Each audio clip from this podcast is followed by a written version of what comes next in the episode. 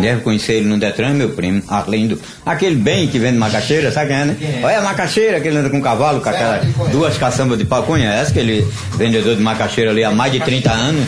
Arlindo. Ele conheceu Arlindo. Macaxeira é bom pra fazer? A dele, a dele ele mesmo planta na vai. Você abre assim a casca, chega assim, né? Não? Arlindo. Ele tem um bigodinho, não é isso? Que a esposa é crente. Ela lavava roupa pro, pro delegado, o delegado ficou com ela. Ai, Tomou foi. ela do meu primo. Aí meu primo se invocou, foi pra Tabatinga, pra uma zona. Ela me deixou e foi morar Aí arrumou com outro. Ah, Passava meio essa coroa, deu parabéns. Comprou uma casa nova lá em Timbi. Tá vendo bem que mamãe disse tem mares que vêm para o bem. É a mulher viúva, ele arrumou essa viúva, mas ela tem quatro, cinco filhos do outro macho.